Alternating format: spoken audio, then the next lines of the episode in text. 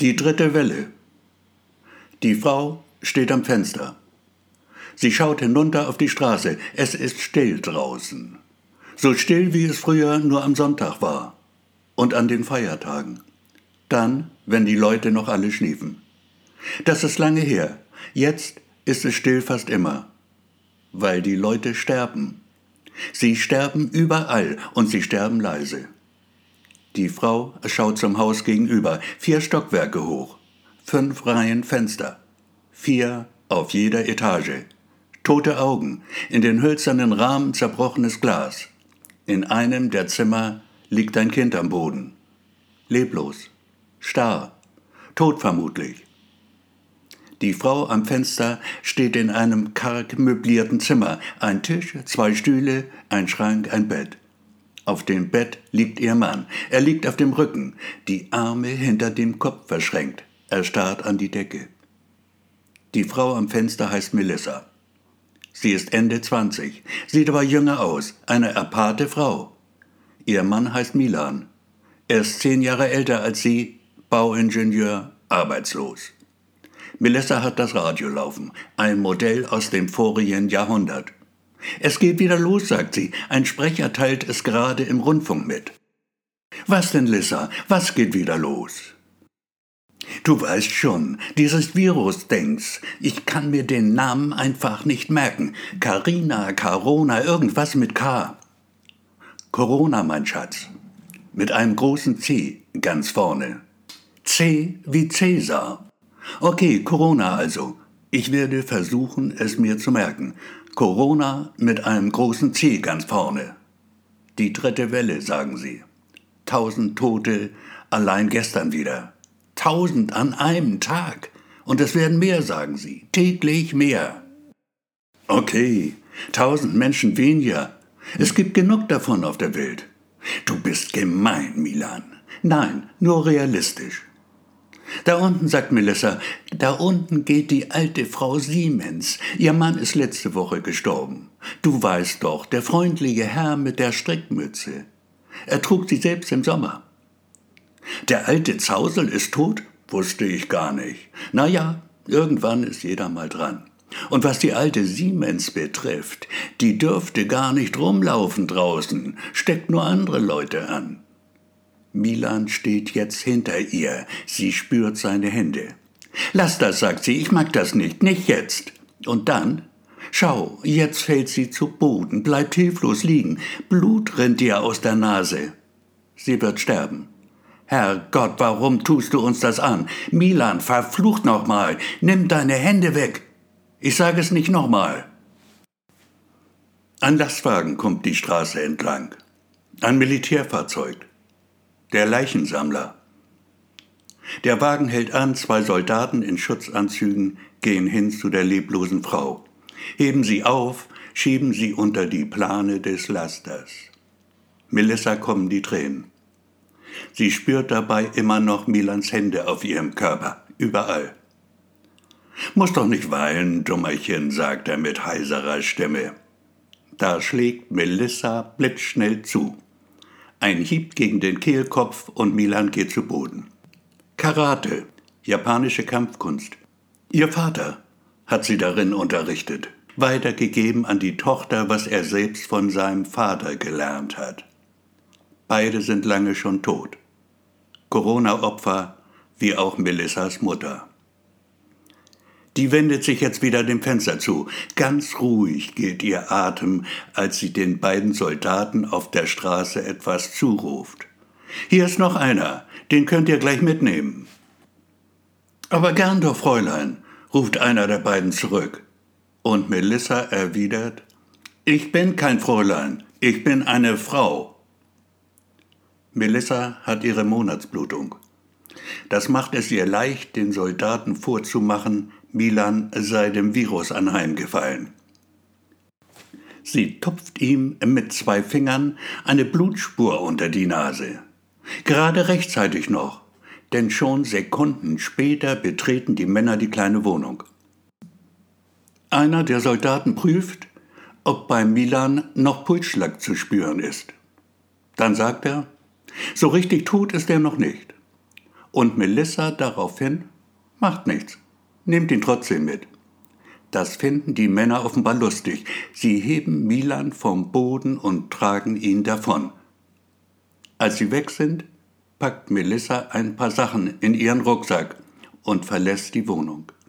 Sie wird nie mehr dorthin zurückkehren.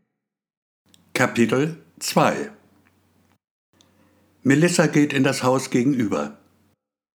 In die dritte Etage, dorthin, wo sie in einem Zimmer das scheinbar leblose Kind gesehen hatte. Melissa klopft an beide Wohnungstüren, hat jedoch wenig Hoffnung, dass ihr jemand öffnet. Tatsächlich aber geht dann wirklich die Tür auf, die zu der Wohnung gehören müsste, in der das Kind am Boden lag.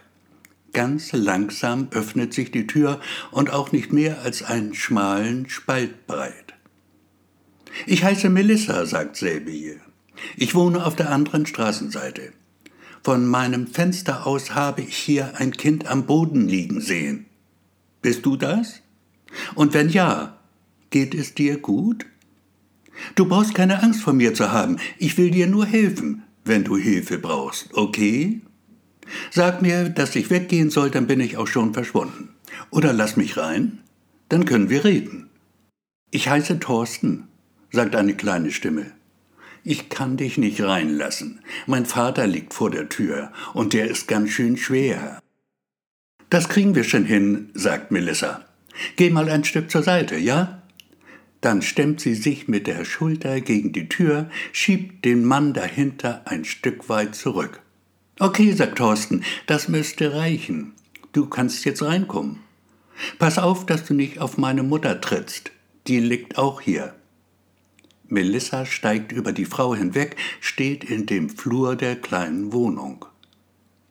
Auf dem Boden die toten Eltern mit Spuren von Blut in ihren starren Gesichtern. Der Junge blass und abgemagert. Hi, sagt Melissa, da bin ich also. Hi, erwidert Thorsten. Hübsch siehst du aus. Danke, sagt Melissa, du aber auch. Das zaubert ein kleines Lächeln in das schmale Gesicht des Kindes. Ich bin ein Junge. Jungen sind nicht hübsch. Stimmt, sagt Melissa, eigentlich bist du auch ziemlich hässlich. Da muss Thorsten dann richtig lachen. Ich mag dich, Lissa. Du bist echt witzig. Lissa, hat er gesagt. Auch Milan hatte sie stets so genannt. Milan dieser Scheißkerl. Sie hatte ihn geliebt und lebend noch zu den Toten geschickt. Thorsten, bist du okay? Gesund meine ich? Nicht infiziert? Kein Nasenbluten oder so? Nein, mit mir ist alles in Ordnung, noch jedenfalls. Auf dem Boden habe ich nur so gelegen. Melissa fragt nicht weiter nach. Kann sein, dass du immun bist. Kann sein, dass auch ich immun bin. Wäre schon toll, ich lebe ziemlich gerne. Und du sicher auch, oder? Aber klar doch, Lissa, natürlich. Ich möchte ganz, ganz lange leben. Sag mal, Thorsten, wie alt bist du eigentlich? Zehn bin ich, zehn Jahre alt. Und du? Wie alt bist du? Das fragt man eine Dame nicht. Eine Dame? Was ist das, eine Dame? Ich hab doch dich gefragt. Du bringst mich ganz durcheinander. Entschuldige, das war nicht meine Absicht ist einfach nur so ein Spruch, weißt du? Frauen haben es nicht so gern, wenn man sie nach ihrem Alter fragt. Mir aber ist das scheißegal. Also, ich bin 29 Jahre alt, okay? Wow, dann bist du ja schon richtig erwachsen. Aber ich darf trotzdem Lissa zu dir sagen, ja? Natürlich darfst du das. Für dich bin ich Lissa, solange du willst und dann packen sie gemeinsam seinen Rucksack und verlassen zusammen das Haus. Kapitel 3 Es ist Nacht. Eine warme Sommernacht. Die Straßen sind menschenleer. Am fast schwarzen Himmel die blassgelbe Scheibe des Mondes, rund wie mit dem Zirkel gezogen. Vollmond. Der gellende Schrei einer Frau zerreißt die Stille, kurz darauf drei Männer. Stockbetrunken torkeln sie gröhlend die Straße entlang. Einer von ihnen zieht sich noch die herabgelassene Hose hoch. Saukerle, sagt Melissa im Flüsterton und zu Thorsten dann leise. Still, die sind gefährlich. Husch in den Hauseingang dort. Im Schutz der Dunkelheit lassen sie die Bande vorüberziehen, setzen ihren Weg dann fort. Schon kurz darauf stoßen sie auf das Opfer der Männer, eine Frau. Mit zerfetztem Kleid liegt sie brutal geschändet mitten auf der Fahrbahn, blutverschmiert, Brüste und Unterkörper entblößt, kaum noch bei Bewusstsein. Melissa kniet sich neben sie, wischt ihr mit einem Tuch den Schmutz vom Gesicht. Wie kann ich helfen? fragt sie leise, wohl wissend, dass es keine Hilfe mehr gibt. Stöhnend vor Schmerz wendet die Frau den Blick zu Melissa, bewegt ganz langsam die Lippen, formuliert unter Mühen, kaum wirklich hörbar zwei Worte nur. Zu spät. Dann schließt sie die Augen und stirbt. Komm, sagt Melissa zu Thorsten, schau nicht hin. Das haben die Verbrecher nicht verdient. Der Junge weint. Melissa legt tröstend den Arm um ihn. Ihre Köpfe berühren einander. Melissa spürt seinen Mund an ihrem Ohr. Sie muss sich Mühe geben, seine Worte zu verstehen. Warum lässt Gott so etwas zu? Melissa streicht ihm mit der Hand über die Wange und sagt, ich weiß es nicht, mein Schatz, ich weiß es wirklich nicht. Noch in derselben Nacht stehlen sie ein Auto. Es steht am Straßenrand. Beide Türen sind offen. Es ist ein altes Auto, doch sehr gepflegt. Melissa weiß, wie man einen Wagen auch ohne Zündschlüssel startet. Sie ist nicht stolz darauf, aber sie kann es. Und tatsächlich, schon beim ersten Versuch springt der Motor an. Wahnsinn, sagt Thorsten, du bist genial, ich liebe dich. Danke, sagt Melissa und lacht. Ich liebe dich auch. Schau mal in den Kofferraum, ob da vielleicht volle Benzinkanister sind. Thorsten steigt aus und kehrt zurück. Vier Stück, voll bis oben hin. Da lacht Melissa wieder. Und sie hat ein schönes, ein ansteckendes Lachen. Liebling, wir haben ein Auto geklaut.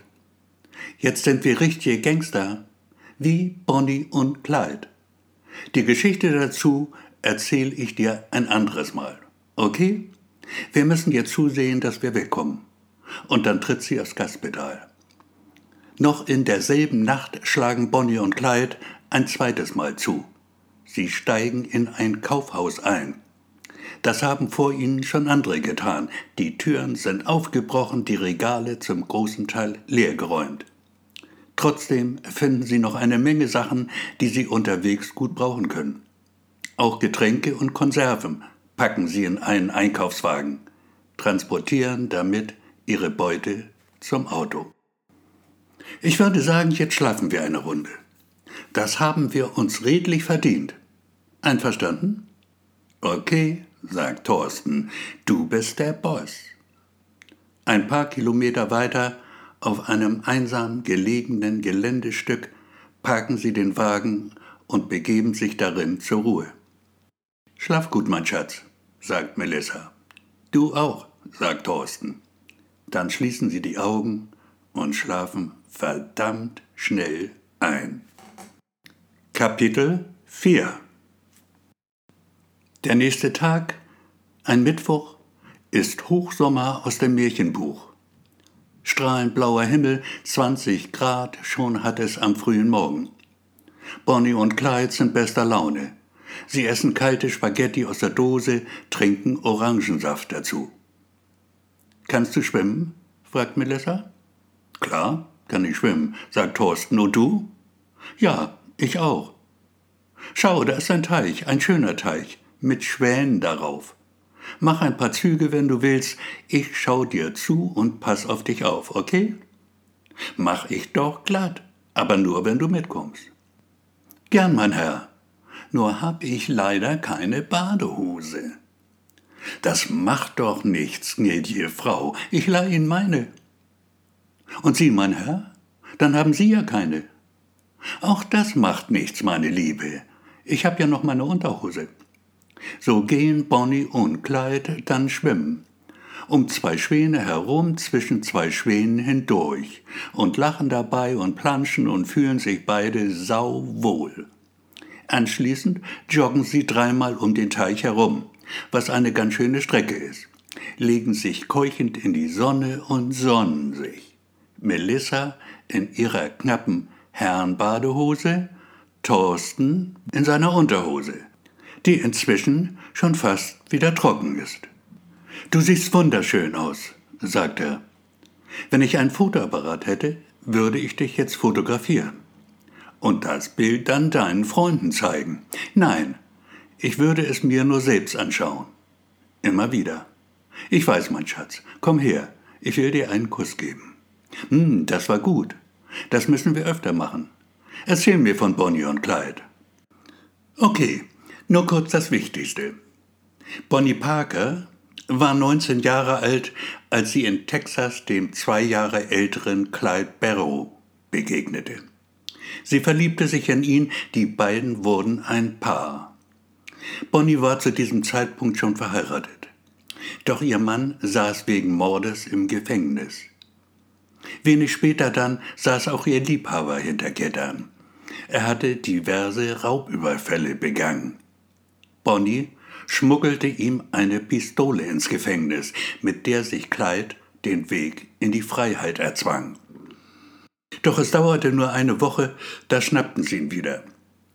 Nach zwei Jahren wurde Barrow schließlich entlassen. Bonnie Parker hatte so lange auf ihn gewartet. Jetzt zogen beide in gestohlenen Autos durch den südlichen Westen der USA. Sie überfielen Geschäfte und Banken, brachten 13 Menschen ums Leben. Schlussendlich aber gingen sie dann in die Falle. Bonnie und Clyde starben 1934 im Kugelhagel der Polizei. So viel in Kürze über das berühmteste Gangsterpaar der Kriminalgeschichte. Danke, Lissa. Tolle Geschichte. Was machen wir heute? Wir fahren weiter, immer weiter. Und während wir fahren, erzählst du mir was und dann erzähl ich dir was und wir freuen uns, dass wir leben und hoffen, dass wir auch morgen noch leben. Und übermorgen und nächste Woche, nächsten Monat, nächstes Jahr. Okay? Jawohl, gnädige Frau. Das haben Sie schön gesagt. Genau so werden wir es machen. Wow, du wirst immer besser. Nun steig schon ein, du Knech, sonst fahre ich ohne dich. Wetten das nicht? Wette gewonnen. Tank ist leer. Doch zum Glück sind da ja noch die Reservekanister. Kapitel 5 Es ist Thorsten, der das Thema anschneidet. Melissa spukt es schon lange im Kopf umher. Thorsten spricht es aus. Wir haben kein Geld. Irgendwann werden wir Geld brauchen. Das Benzin reicht nicht ewig. Da hast du wohl recht, mein Sohn. Das Benzin wird irgendwann alle sein. Und was machen wir dann, Mama? Ich weiß es nicht, Liebling. Uns wird schon was einfallen. Ich könnte zum Beispiel einen Job annehmen. Bist du sicher, Bonnie? Nein, Clyde Barrow. Da bin ich mir absolut nicht sicher. Es gibt kaum noch Jobs. Dieses verfluchte Virus hat alles kaputt gemacht. Scheiße, verdammte. Scheiße sagt man nicht. Nein, entschuldige bitte. Es ist mir einfach so rausgerutscht. Kein Problem, alles gut. Ab und zu rutscht es auch mir mal raus. Lissa? Aber Lissa, du weinst ja. Pass auf, vor und Scheiße. Mit quietschenden Reifen kommt das Auto zum Stehen. Thorsten reißt die Tür auf, springt ins Freie, rennt nach vorn, hockt sich runter auf die Straße. Dann kehrt er zurück. In der Hand einen toten Hasen, wohlgenährt und appetitlich anzusehen. Unser Abendessen, sagt Thorsten vergnügt. Heute ist Grillen angesagt. Melissa liegt mit dem Kopf auf dem Lenkrad, das tränenfeuchte Gesicht dem Jungen zugewandt. Ein Lächeln liegt auf ihren Lippen. Ein Lächeln, das unversehens zum befreiten Lachen wird. Das Holz aber sammelst du. Komm her, ich will dich küssen. Kapitel 6 Ein paar Tage später, an einem Freitagmorgen, kommt es etwa circa 100 Kilometer südwestlich in einer Ortschaft zu einem bizarren Banküberfall. Einem Zeitungsbericht zufolge hat die Sache sich folgendermaßen abgespielt. Um ziemlich genau 11.30 Uhr betreten zwei Personen die kleine Filiale. Es handelt sich dabei um eine junge Frau mit einem Kind, einem Jungen von etwa 10, 11 Jahren. Beide tragen die üblichen Corona-Masken. Sie wirken völlig unauffällig, gehen ruhig zum Schalter. Dahinter sitzt die 54-jährige Anita L. Momentan die einzige Angestellte in der Filiale. Nichts Böses an, fragt sie die Frau nach ihrem Begehr und bekommt zur Antwort Bitte erschrecken Sie nicht, dies ist ein Überfall. Ja, sagt der Junge, und ich bin bewaffnet. Darauf die junge Frau Liebling, nun macht der Dame doch nicht unnötig Angst. Und zu Anita L. Entschuldigen Sie bitte, aber Sie wissen ja, wie Kinder manchmal sind. Natürlich, ich habe vier Enkelkinder und könnte Ihnen Geschichten erzählen, aber lassen wir das. Sie haben es sicher eilig, wollen Geld, nehme ich an. An wie viel dachten Sie denn? Na ja, ich weiß nicht, ein paar Tausender vielleicht. Meinen Sie, das ginge? Aber ja, warten Sie, ich schau mal nach, wie viel ich da habe. Wenn Sie die Polizei rufen, schieße ich. Liebling, nicht schon wieder, bitte. Ach, lassen Sie nur. Ist halt ein Junge. Wie alt bist du denn, Kleiner? Zehn bin ich, zehn Jahre. Und ich bin nicht klein. Okay, so. 50.000 könnte ich Ihnen bieten. Und Sie kriegen auch keinen Ärger? Wo? Ist ja schließlich ein Raubüberfall. Soll ich das Geld in eine Tüte packen? Oh ja, das wäre nett.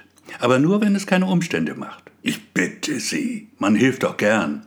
War nett, Sie kennengelernt zu haben. Ich wünsche Ihnen noch einen schönen Tag. Und passen Sie gut auf die Tüte auf.